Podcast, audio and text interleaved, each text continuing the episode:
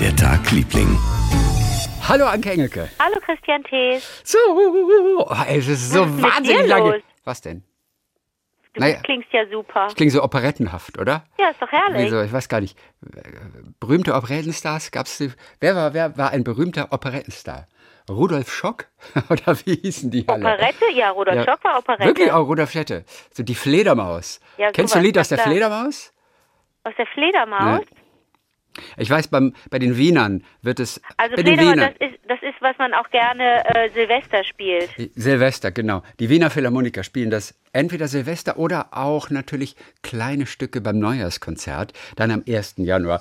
Aber Und vor allen Dingen das Schöne ist, dass die, äh, dass die, wenn die das Silvester spielen, das dann in den Gläsern, weil ja da gefeiert wird auch in der Story, weil dann in der ähm, in den Gläsern echter Champagner ist oder echter, äh, ne? Also das ist ganz, das ist ganz cool. Ja. Die sind dann haben dann alle richtig einen sitzen, weißt du? ja, die Fledermaus. Also gut, bevor wir alle verlieren und uns da, und wir kennen uns beide damit nicht richtig aus, und uns da also verlieren, ich weiß nur, es gibt eine Sprechrolle, es gibt eine lustige Rolle, beziehungsweise, wer ist die Fledermaus? Wa, wa, wer ist die Fledermaus? Die Fledermaus ist irgendein so ein Typ. Und der Ich kenne die Geschichte kommt. auch nicht mehr. Ja, und der. Ah, na gut, okay. Können wir ein andermal machen. Äh, die Fledermaus. Erzähl mal, was war so dein kleines Geschichte des Tages hier? Also, ähm, es ist so viel passiert. Ich wollte dir ja auch immer noch, das muss ich dir irgendwann anders erzählen, jetzt brennen gerade ein paar andere Sachen. Ich wollte dir noch erzählen von meiner Laudatio für Ann-Mai Kantereit, aber Ann-Mayen Kantereit, Vorsicht. Nee, Annen-Mai Kantereit, so. Ja. Aber, ähm, Oh, stell dir mal vor, das wäre der bei der Laudatio passiert, dass du den Namen falsch aussprichst. Oh nee, wenn man so nuschelt, wenn man so Ann-Mai Aber Kantereit. ja, dann Köln geht dann, es. dann, muss mein man, Gott, du schön, dann muss man ganz langsam sagen, muss sagen, Annen-Mai Kantereit, so. Die können das ja selber nicht mehr hören, dass Leute darüber stolpern. Hm. Äh, das muss ich dir mm, ein anderen Mal erzählen. Das, jetzt gibt's gerade was Aktuelleres, ähm, weil ich noch doch für ein paar Leute hier einen ein, ein Tipp raushauen möchte für Menschen, ähm, die Zeit in Berlin jetzt haben in der nächsten Zeit noch, weil ich äh, wieder in der CO Berlin war. Das ist so ein, äh, da waren wir ja zusammen, ne? CO Ähm, Berlin, eine kleine Galerie für Fotografie. Und hab mir bin eigentlich wegen Lee Friedlander hingegangen, den ich sehr schätze, ein Fotograf, der jetzt über 80 ist, ein Amerikaner, der auch immer noch fotografiert, äh, dessen Sachen mir schon immer sehr sehr gut gefallen haben und ähm, als ich mich vorbereitet habe für den Kinofilm Mein Sohn, in dem ich eine, eine Fotografin spiele, habe ich auch unter anderem natürlich Ja. mich äh, mit dem befasst und so. Den ähm, gucke ich mir morgen oder übermorgen Abend an.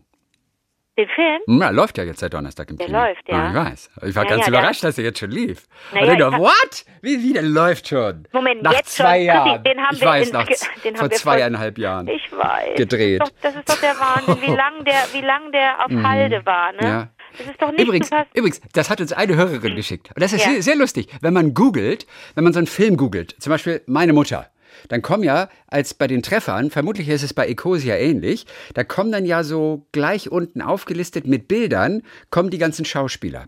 Und von den ganzen Schauspielern kommen sehr, sehr schöne Fotos. Nur von dir kommt ein Kindheitsfoto. Und das Nein. sieht sehr lustig aus. Wirklich. Und es hat, ach Gott, ich weiß nicht mehr, wer uns darauf hingewiesen hat. Sie hat uns auch einen Screenshot geschickt. Den muss ich dir schicken gleich. Äh, Und das ist sehr witzig, weil alle so als erwachsene Darsteller, nur Anke Engelke, die die Mutter spielt, ja, Ja. äh, ist da als ZDF-Ferienprogrammalter zu sehen. Und ich so, Nein. wie lustig ist das? Ja, sehr witzig.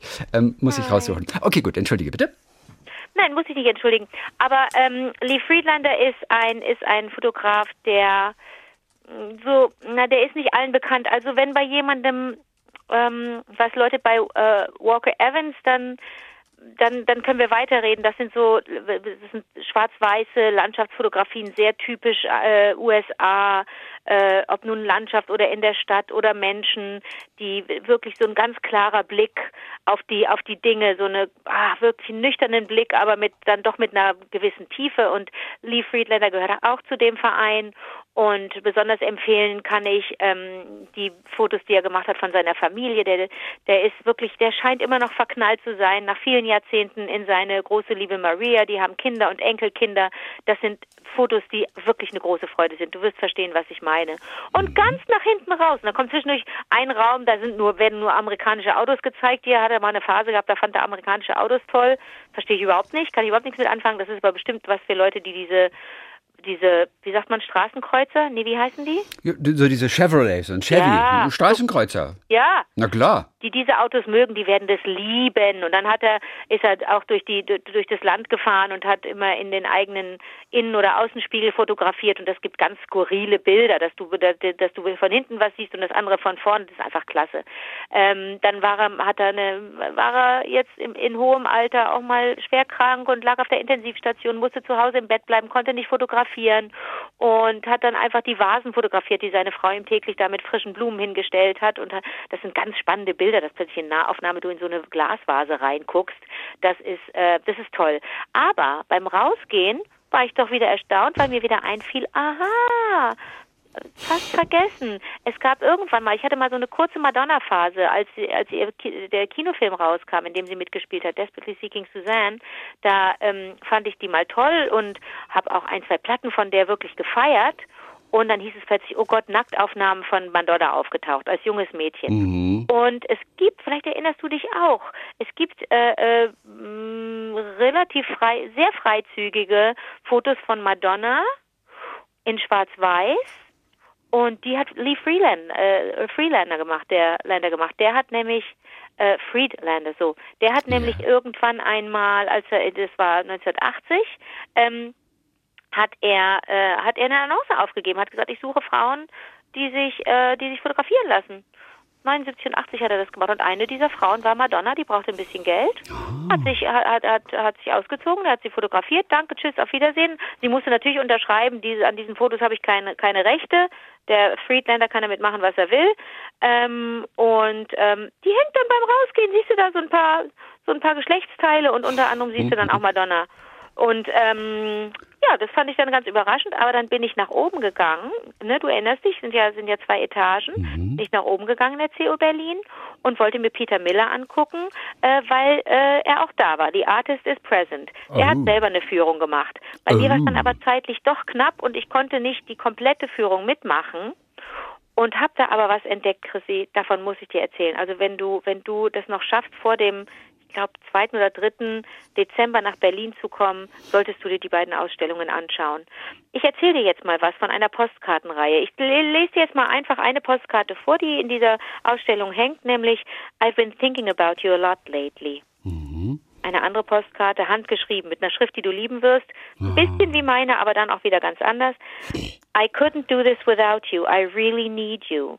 Und dann noch eine. I'm indebted to you and proud of you and grateful for you and nervous about all the power you have over me. Bis hierhin denkst du doch, was sind das für Karten? Wer, was ist da mhm. das Thema? Was ist auf der Rückseite drauf? Also Bilder. Gar nichts, du siehst nur die eine Seite, du, du siehst, nur das handgeschriebene. Ja, genau, okay, gut. Was, da denkst du, was denkst du da? Pff, weiß ich nicht. Ich, ich mein, er, mein erster Gedanke war, dass er sich die selbst geschrieben hat. So mhm. Self-Empowerment, weißt du, war so mantramäßig. Oh. Das war mein erster Gedanke. Ja. Das hört man ja so oft. Du mhm. bist schön so, wie du bist, weißt du, und sowas. Und ich bin dankbar, du bist dass es stark, dich gibt. Ja. Du bist stark, ich du bist stark. Du ich weiß nicht, ob Mantras funktionieren. Wenn man sich das, ja, man redet sich irgendwas ein.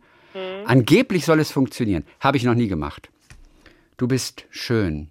Du bist schön. Du, ich fürchte, wir beide sind noch nicht so weit. Wir würden das noch ja. ein bisschen albern finden. Aber wenn man in mhm. Not ist und so gar nicht ja, weiß, wie man aus einem Loch rauskommt, kann ja. das vielleicht wirklich helfen. Ja, okay, gut. Aber ich liege falsch mit meiner Theorie offensichtlich. Natürlich liegst du falsch. Okay, gut. Natürlich. Ja, also hat sie geschrieben an eine, ja, eine Frau, Nein, ein Mann. Ich, ich behaupte jetzt einfach, es seien Postkarten. Wenn ich diese drei Postkarten, wenn ich diese drei Karten, die ich da sehe an der Wand in der Ausstellung, wenn ich die kaufen würde, ja. würde ich die verschicken an jemanden, würde ich dir eine schicken, der steht drauf, I've been thinking about you a lot lately. Ich habe in letzter Zeit viel an dich gedacht. Okay. Würdest du dich freuen, ne? Okay, ja, weiß ich, aber mich würde auch freuen, wenn du schreibst, you have power over me. You have also Oh, okay. weißt du? Aber auch interessanter Satz, I couldn't do this without you. I really need you. Ich könnte das hier nicht ohne dich machen. Ich brauche dich wirklich. Und jetzt kommt die Auflösung.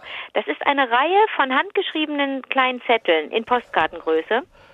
24 an der Zahl und die hängen der Reihe nach in einer in Augenhöhe an der Wand. Und ganz am Schluss nur die Nummer 24, die hängt um die Ecke. Da musst du einfach um die Ecke gucken, da biegt sie ab. Und jetzt lese ich dir die 24 äh, Teile vor und du übersetzt bitte. These are not, for, also Peter Miller muss ich dazu sagen, ist ein Zeitgenosse, der ist Paar 40 cooler Typ, als er da die Führung gemacht hat, hat riesig Spaß gemacht, dem zuzuhören, mal Deutsch gesprochen, mal Englisch. Der ist Amerikaner, lebt aber inzwischen in Bochum und Paris. Ja. Der war hier auch an der KHM, an der Kunsthochschule für Mädchen hier in, in, in, in Köln. Superklasse, cooler Typ, macht Installationen, macht äh, äh, äh, Skulpturen, Performancekunst, hängt coole Fotos, gibt's was zu lachen, gute Ausstellung. Achtung, erste, erste, erstes Blatt. These are not photographs. Okay, die sind keine Fotografien. They are a letter. Sie sind ein Brief. This letter is for the viewer, but it is not to the viewer. Okay, für den Betrachter sind das äh, äh, äh, Briefe, sie sind aber nicht an den Betrachter sozusagen adressiert. It is to the technician who Oh. works in the laboratory. Okay, äh, sie gehen an den Techniker, der die Fotos dann entwickelt oder was? In, im, Absolut. Im Labor. Aha, witzig, witzig. Nummer fünf. Where this roll of film was processed and printed. Ja, also wo diese Rolle, äh, äh, äh, wo diese Entwickelt wurde Filmrolle entwickelt wurde und äh, ja, Nummer ausgedruckt, sagt man ausgedruckt, Fotos Gedruckt, aus? ja. Ausgedruckt, Gedruckt. Fotos, Achtung, ja. Nummer sechs. Hi there. Nummer sieben. My name is Peter Miller and I'm a photographer. Nummer acht. I've been thinking about you a lot lately. Nummer neun. But I don't even know who you are. Okay. Ich, ich habe viel an Sie gedacht in letzter Zeit. Ich habe aber keine Ahnung, wer Sie sind. You are a crucial step in my process. Ah, Sie sind ein ganz entscheidender Stein sozusagen, ein, ein entscheidender Schritt, Schritt. in diesem ganzen Prozess. You are the body between my work and the viewer. Ja, der Körper zwischen meinem Werk und dem späteren Betrachter dann. You are the body between me and my work. Ja, zwischen mir und meiner Arbeit. As this third body, you look at the work differently than I do or they do. Mhm. Als dritter Körper von außen sozusagen betrachten Sie das Ganze ganz anders als ich. Oder die Zuschauer, ne? Ne? Ja, On certain levels, it might even be more important to you than it is to me. okay. Vielleicht ist Vielleicht das. für Sie wichtiger, denn Sie Ja. verlieren Ihren Job, wenn Sie diese Fotos schlecht. Ich bin Künstlermann. Wenn Sie meine Fotoentwicklung hier verkacken, dann gibt's richtig Ärger. Verkehren. So, jetzt 15. I couldn't do this without you. I really need you. Okay. Ohne Sie wäre das alles nicht möglich. Ich brauche Sie. 16. I'm indebted to you and proud of you and grateful for you and nervous about all the power you have over me. Ich stehe tief in Ihrer Schuld und bin Ihnen dankbar und bin nervös, weil Sie so viel Macht über mich haben. Ja, 17. Because I'm not even sure you exist. okay. Obwohl ich noch nicht mal sicher bin, ob es Sie in Wirklichkeit gibt. 18. That's why I'm writing this letter to you. Hm, Darum schreibe ich diese Zeilen an Sie, diesen Brief. 19. Not just to thank you. Nicht nur um Danke zu sagen 20. Not just to introduce myself. hm, und mich vorzustellen dabei, 21. But to find out if you are really there. hm, um herauszufinden, ob es Sie tatsächlich gibt. Nummer 22. So if you are, then please tear the last photograph in this series in half so that I'll know that you've read this letter. Nein, ist das toll. Also, wenn es Sie wirklich gibt, wenn Sie ein echter Mensch sind, der da arbeitet an der Entwicklung dieser Bilder, dann zerreißen Sie bitte dieses letzte Bild in zwei Teile. Damit, Damit ich ich weiß, dass weiß. Sie da sind. Das ist so cool. Nummer 23. Du weißt, es gibt 24, Ja, ne? ja, ja. Nummer 23. Don't worry, I won't be angry about the torn photograph. Uh, photograph. That's what this whole series is really about, anyway. Okay, ich werde auch nicht sauer sein, denn, denn genau darum geht es in dieser ganzen Reihe von Fotos. Jetzt muss ich um die Ecke gehen, nach Ja. rechts. Du? Hm, wir Ah. beide, wir beide zusammen und alle HörerInnen müssen mitgehen. Wir müssen einmal nur um die Ecke schauen, denn bis hier hängen alle 23 äh, äh, Nebeneinander. Zettel in einer Reihe fotografiert, ne? Texte, die er handgeschrieben hat, abfotografiert, schwarze Schrift auf weißem Grund. Jetzt müssen wir einmal um die Ecke gehen und weiter auf Augenhöhe und da hängt dann Nummer 24. Ein auseinandergerissenes Blatt. Auf der einen Seite steht Thank und auf der anderen You. Cool. Das ist lustig. Das ist schön. Hast du es fotografiert mit deiner Kamera? Nein, ich habe es aufgeschrieben. Ist nicht dein Ernst. Weil ich frage mich gerade, wie du dir das alles jetzt gemerkt hast oder wie du es visualisiert hast, ohne Smartphone. Und du hast es wirklich aufgeschrieben. Ich habe es Ist nicht dein aufgeschrieben. Ernst. Ja, dadurch bin ich noch mal intensiver da reingetaucht und war, war nochmal war noch mal beeindruckt. Das ist eine ältere Arbeit, die ist von 2000 irgendwas, 2008 oder so, glaube ich. Und die ist, ähm, die ist eine der, der jetzt schon Klassiker eigentlich von Peter Miller. Der hat auch so tolle Sachen gemacht, dass er Glühwürmchen verfolgt hat, die er dann mitgenommen hat in die Dunkelkammer und geguckt hat, ob sie dann über sein Papier latschen und so. Da hängen wirklich gute Fotos. Das musst du dir mal anschauen. Nicht zu ver vergleichen mit Lee Friedlander. Das ist eine ganz andere, das ist aus der in der in der Historie, in der Kunstgeschichte des der Fotografie hat das einen andere, anderen Stellenwert, ne? Mhm. Aber äh, aber das ist jetzt eine Art auch der Kunst, mit der wir vielleicht auch Leute in Museen holen können, ja? Ja. Wenn wir, wenn wir sie begeistern für solche Sachen, denn plötzlich wird es dann philosophisch, diese, diese The Letter heißt die Arbeit von Peter Miller. Ne, da bist du plötzlich, merkst du, ey, da habe ich mir noch nie Gedanken drüber gemacht, dass ja ein Künstler, eine Künstlerin, der oder die sein, seine Arbeit einfach in ein Fotolabor geben, ja, gibt, äh, die, die wissen ja gar nicht, ey, gucken die jetzt meine Fotos an? Ja, ja, ja, die, genau. Ob die Belichtung stimmt? Checken die die Größe? Gucken sie, ob ein Fussel irgendwo drauf ist? Und dann hat er wirklich, der Mensch im Fotolabor hat das letzte Foto auseinandergerissen. Cool. Und der Super. Peter Miller hat dann so an die Wand gehängt.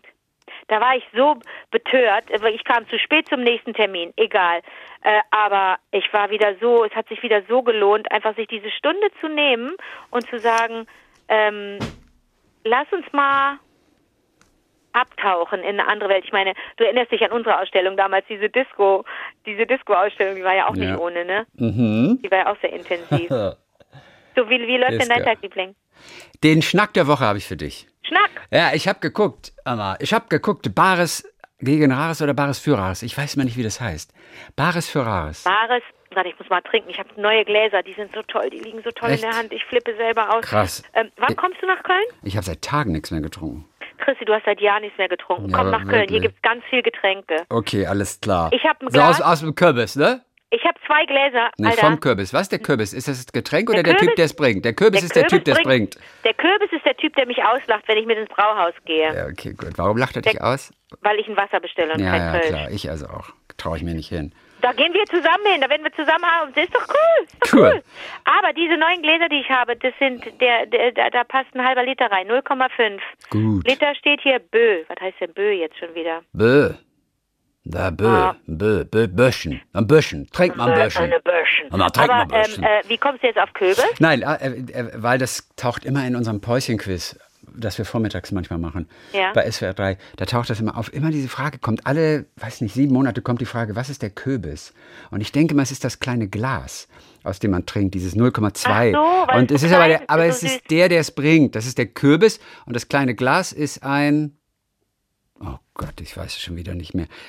Manche Dinge kann man sich nicht merken, also ich nicht.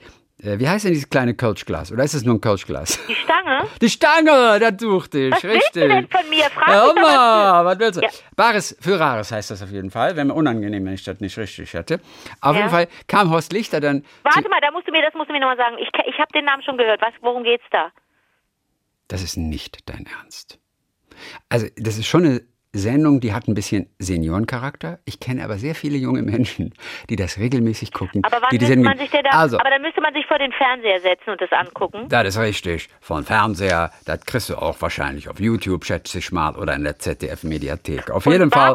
Du bringst, da, du bringst da auf jeden Fall alte, alte Antiquitäten hin, irgendwas, was du bei dir im Keller findest, oder ein Teeservice, ein ganz historisch. Dir würde das witzigerweise gefallen. Oder so ein altes historisches Service irgendwie aus Meißen und so. Und dann ist er mal ein Experte, der schätzt es. Und dann wird darüber ein bisschen erzählt, über dieses Stück und was man da alles erkennen kann. Und da guckt man die Punze. Ja, die Punze. Weißt du, was eine Punze ist? Das weibliche Geschlechtsteil? nee, die Punze, das ist so, so ein kleiner Abdruck. Also weiß nicht, Meißen, die haben ja, glaube ich, diese kleinen Schwerter gehabt, ne? Das Symbol einer Manufaktur. Und das ist so ein kleiner Druck. Entweder ist es so gepresst oder gebrannt oder was auch immer oder reingestanzt oder sowas. Auf jeden Fall zeigt es die Manufaktur an. Ja, und wenn die Punze da ist, dann ist es meistens sehr wertvoll. So habe ich das verstanden. Und äh, genau, und da hast du also mit einem Experten, mit Horst Lichter, steht daneben, sagt, hallo, ich bin der Horst, wie heißt du? Und dann sagst du, ja, ich bin der Christian, ich habe hier so dieses alte Foto, dieses alte Bild gefunden, bei mir auf dem Speicher, ich will es loswerden. Dann guckt sich der Experte das an und gibt dir so eine Karte. Du sagst dann, was du dafür haben willst. Du sagst, ja, 250 Euro wäre schon schön. Und dann sagt er, oh, kommen Sie, das ist sogar ein bisschen mehr, wäre zwischen 350 und 400 Euro. Dann gehst du also mit dieser Karte zu den Experten rein. Und da sitzen vier Antiquitätenhändler. Die sind einfach super lustig. Äh, der eine ist ein super Punk, der andere äh, ist, ist einfach so mit so Hosenträgern. Ich glaube, kommt aus Bayern. Ich gucke es ja nicht so oft. Auf jeden Fall, die, diesen, jeder Typ ist mega großartig und die bieten dann um die Wette um dieses Ding. Und manchmal einigt man sich und manchmal Die wollen, wollen wollen kaufen. sie. Genau, die kaufen das, weil sie dafür Kunden haben. Er sagt, ah, so ein, so ein, so ein Teeservice hat gar nicht. Ich habe hab viele Kunden, habe ich, die, die das interessiert. Das geht garantiert weg und so. Und dann bieten die gegeneinander. Antiquitätenhändler. Und dann packen sie das ihr Portemonnaie aus und dann kommt da so 100er, 200er, dritter Hunderter, vierter Hunderter. Ich habe noch nie einen 100-Euro-Schein gesehen, in echt. Nur im Fernsehen, bei Bares Ferraris. Aber es ist so geil, wenn die aus diesen großen Portemonnaies dann immer das Bargeld dahinlegen. Gut. Auf jeden Fall, äh, das ist Bares Ferraris. Du musst das mal gucken. Das ist, die Geschichten dahinter, die sind wirklich interessant. So, auf jeden Fall. Horst Lichter kam rein und da stand bereits derjenige, der seine Antiquität brachte. Der stand schon mit dem Experten da und Horst Lichter kam dazu und er sagte, wie heißt du denn?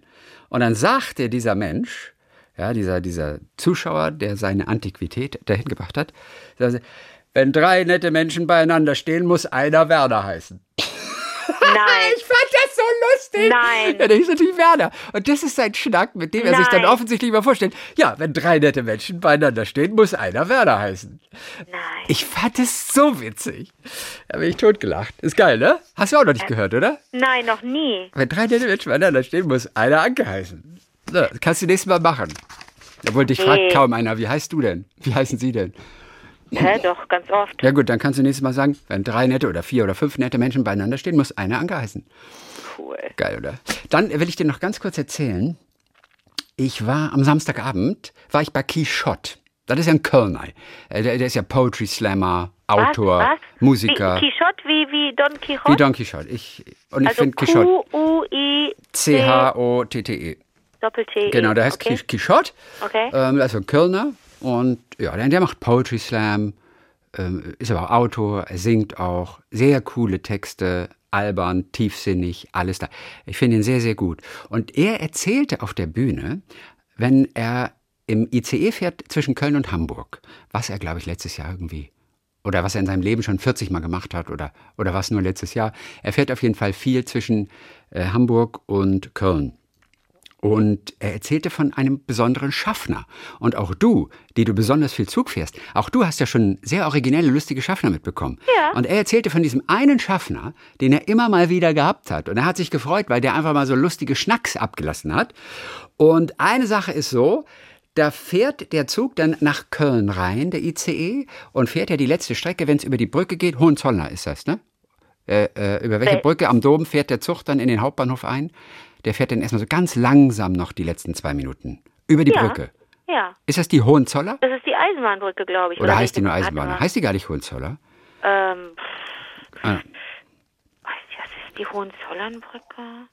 Und Ah. man muss dann immer, man muss dann alle einmal durchgehen. Das ist die, das ist die Hohenzollernbrücke, denn das andere Das ist sie, ne? Meine ich Das nämlich ist die. Hohenzollernbrücke. Dass er das erzählt denn, hat. Ja. Ja, und auf jeden Fall kam der Zug dann da so mehr oder weniger so zum, zum Stillstand. Das macht er wohl oft, bevor er grünes Licht bekommt, um in den Bahnhof einlaufen zu dürfen. Genau. Und dann sagte also der Schaffner, das ist ein ganz guter Kölner, ja, dann will ich dir noch kurz mal auf was aufmerksam machen. So, also die stehen also mitten auf der Brücke über dem Wasser. Und dann sagte also, so, gucken Sie mal einfach, wenn Sie, wenn Sie runter gucken, rechts fließt der Rhein und links fließt er raus. Ja, und dann habe ich mich gefragt, das erzählte er am Samstagabend auf der Bühne in Karlsruhe, ähm, und dann habe ich mich gefragt, ob du diesen Schaffner auch schon mal gehabt hast. Oder ob du einen gehabt hast, der ähnliche Schnacks gehabt hat. Aber rechts fließt er rein und links fließt er raus. Das habe ich das so letzte lustig. Mal gehört. Das habe ich das letzte Mal gehört bei der Gagtory. Da habe ich nämlich den Witz gemacht. Nein, siehst du mal, du hast den Witz sogar selber schon mal gemacht. Ja, Mhm. ich glaube auch nicht, bei der Quichotte erzählt so Alltagsgeschichten. Und die sind wirklich sehr, sehr gut. Und ich persönlich glaube, jede Geschichte ist ausgedacht. ich glaube ich. Wissen tue ich es nicht. Vielleicht gibt es diesen Schaffner. Aber wahrscheinlich ist es ein Gag eher. Aber er erzählt es eben nicht als Gag. Er erzählt es, als habe er es gestern erlebt. Er macht es sehr, sehr gut. Und er, ist, äh, und er und er textet auch wirklich toll. Okay. Quixote. So, ähm, ich habe da noch eine ganz kleine Geschichte für dich. Und die fand ich wirklich bemerkenswert. Ein Typ, der seinen Blinddarm mal selbst operiert hat. Was? Ich weiß! Habe ich gesagt, what? Der hieß Leonid Rogosow und der kam, ist schon ein bisschen her, ich glaube 1960 oder so. Und der kam in die Antarktis, um anderen zu helfen. Er war nämlich Stationsarzt seiner äh, einer Expedition. Ich glaube, er war noch am Studieren. Es ergab sich aber die Möglichkeit mitzufahren. Hat er auch wahrgenommen diese Möglichkeit und dann waren sie dort in der Antarktis und dann hat sich sein Blinddarm entzündet. Also er hatte Medizin, glaube ich, fest fertig studiert, aber noch nicht lange praktiziert, genau. Und war immer noch irgendwie so bei der Doktorarbeit. Und die hat er also unterbrochen ähm, und auch Facharztausbildung zu der Zeit für diese Expedition. Und äh, es war, glaube ich, so eine sowjetische Antarktis-Expedition. Es gab noch zwölf weitere Teilnehmer dort und die haben zusammen diese Station da errichtet. So. Und er war 27 Jahre alt zu der Zeit, also ganz junger Arzt noch. Äh, dieser Trip hat ihn dann letztendlich äh, weltberühmt gemacht. Nachdem sie diese Station errichtet haben, so, da haben sie sich also eingestellt auf einen wirklich langen, auf einen harten Winter. So, und kaum waren sie aber eingezogen, da hat er dann bemerkt, dass er offensichtlich Blinddarmentzündung hat. Und er hat in sein Tagebuch geschrieben, ich schweige darüber. Warum sollte ich meinen Freunden Angst machen? Wer könnte mir schon helfen? Und dann hat er aber bald gemerkt, warten bringt nichts mehr. Entweder operiert er sich selbst oder aber er stirbt. So. Aber du und, kannst dich doch nicht selber aufschneiden, du musst ja. dir doch auch eine, er, hat er eine örtliche Narkose gemacht? Äh, muss man überlegen. Also ist auf jeden Fall kaum möglich, hat er selber in sein ja. Tagebuch noch ja. geschrieben. Aber ich kann nicht einfach meine Hände falten und jetzt aufgeben. So, dann hat er also mit Wickeln und Antibiotikern alleine diese Entzündung nicht wegbekommen. Aha. Seine Freunde haben das Zimmer leergeräumt, ja. haben die Bettwäsche desinfiziert und genauso auch diese Instrumente. Es gab einen ja. Techniker oder einen Mechaniker, der hat ihm einen Spiegel hingehalten. Ah. Es gab einen Meteorologen, der hat die Instrumente gereicht. Und äh, dann hatten sie noch einen Stationsleiter im Hintergrund, der war so Verstärkung. Falls irgendjemand in Ohnmacht fallen sollte, wäre der sofort eingesprungen. So. Und falls er selber, der Arzt, das Bewusstsein verlieren würde, für den Fall hatte er sogenannte Aufputschspritzen vorbereitet, oh die, die ihn dann wieder aufwecken sollen. So, dann war es also soweit. Halb im Sitzen, ja, hat er sich so einen, so einen 10, 12 Zentimeter langen Schnitt in sein Fleisch gemacht und hat dann begonnen, oh Gott, oh Gott, oh den Gott, oh Blinddarm zu entfernen. Jetzt oh kommt's. Er hat keine Handschuhe getragen, denn das Licht, das war so schlecht, dass er nach Gefühl arbeiten musste. Und er hat geschrieben, mein Herz hat sich verkrampft und spürbar verlangsamt. Meine Hände fühlten sich an wie Gummi. So, und dann hat einer seiner Kollegen später im Tagebuch geschrieben, äh, Rogosow hatte den Schnitt gemacht und arbeitet an seinen eigenen Innereien. Als er den Blinddarm entfernte, machte sein Darm gurgelnde Geräusche, was für uns sehr unangenehm war. Das Geräusch war schrecklich, man wollte sich abwenden. Wir wollten fliehen, nicht mehr hinschauen, aber ich blieb ruhig. Auch Artemev und Teblinski hielten ihre Position, obwohl beiden ziemlich mulmig geworden war und sie kurz vor der Ohnmacht standen. Rogosow selbst war ruhig und konzentrierte sich auf seine Arbeit, aber der Schweiß lief ihm über das Gesicht und er bat Teblinski häufig, ihm die Stirn abzuwischen. So, und nachdem der Blinddarm dann draußen war, hat er die Wunde vernäht, hat Schlaftabletten dann eingenommen. Das Ganze dauerte circa zwei Stunden. So, und hat danach als Arzt dann gearbeitet, äh, ist im Jahr 2000 gestorben er ist nie wieder in die Antarktis zurückgekehrt. Sag mal, weißt du, was ich nicht weiß? Wenn man jetzt, das ist ein bisschen eklig, bitte kurz mal für eineinhalb Minuten weghören, alle, die mhm. darüber nicht gut, äh, äh, damit nicht gut umgehen können. Wenn man jetzt diesen entfernten Blinddarm, der ja dann auch entzündet ist, beziehungsweise man muss ja eigentlich immer warten, bis die Entzündung ein bisschen weg ist, ne, sonst mhm. wird es zu gefährlich. Mhm. Wenn man diesen Blinddarm jetzt schön abwaschen würde, und so auf den Teller legen würde, wie sieht denn so ein Blinddarm dann aus? Wie groß ist denn das Ding? Gute Frage. Der eine oder andere oder die eine oder andere werden äh, so ein Ding vielleicht mit nach Hause bekommen haben. Aber ist das, so ein, ist das, nicht. Na, wenn der Blinddarm operiert wird, manchmal kriegt man doch sein Ding mit nach Hause dann. So, ist das nicht so ein Wurmfortsatz einfach? Besonders hübsch ist der, glaube ich, nicht. Ist das, ist das dann, dann die Größe eines Regenwurms oder reden wir von was Kleinerem oder was Größerem? Das ist eine sehr gute Frage, Frau Hengerköhner. Wie groß ist ein Blinddarm? Ich kann das kurz mal hier ikusieren, wenn Sie wollen. Na groß ist ein Blinddarm? Ja, wie groß ist ein Blinddarm? Viele werden jetzt sagen, ich höre doch nicht den Podcast, um den Leuten beim Ekusian zuzuhören, aber interessant ist die Antwort ja schon. Was, das ist auch geil, was es für Treffer gibt. Wie groß ist ein, was sind so die häufigsten Suchanfragen? Das ist sehr lustig. Wie groß ist, so, wir gucken mal, was die ersten Treffer sind. Wie groß ist Annalena Baerbock? Kommt ganz oben. Wie groß ist Olaf Scholz? Kommt als Nein. zweites. Wie groß ist Helene Fischer? Als drittes. Wie groß ist Messi? Dann kommt, wie groß ist Deutschland? Wie groß ist der Bodensee? Dann, wie groß ist ein Fußballfeld? Und wie groß ist ein Hektar? Kann ich nachvollziehen. Okay, das sind die in der Autofunktion, wie heißt das noch? Autokorrektur, Autovervollständigungsfunktion, die Treffer, die da angegeben werden. So, wie groß ist ein äh, Blinddarm? Ja, wie groß ist ein Blinddarm? So, ein Blinddarm ist meist zwischen zwei und 20 Zentimetern lang, in Einzelfällen auch bis zu 30 Zentimeter. Er hat einen engen Durchmesser von etwa 6 Millimetern. Da bin ich ganz schlecht, mir vorzustellen, was. Doch, ich kann es mir vorstellen. Okay. Oh, das ist wirklich wie ein Regenwurm. Wie ein dünner Regenwurm. Ja, 20 Zentimeter. 6 Millimeter. Sehr dünner Regenwurm. Das ist echt der Blinddarm. Krass, gell? Wofür braucht man sowas? Ja, der ist, Ah. nicht, der ist nicht, der wird nicht wirklich gebraucht. Ne? Ja. Ja, herrlich, hör mal. Sehr herrlich. Dann haben wir es für heute, wa? Ja, haben wir. Da haben wir es für heute, wa? Ja, richtig. So, ähm, dann hören wir uns am Dienstag wieder für ein paar Hörererektionen. Bis dann rein. Bis dann, raus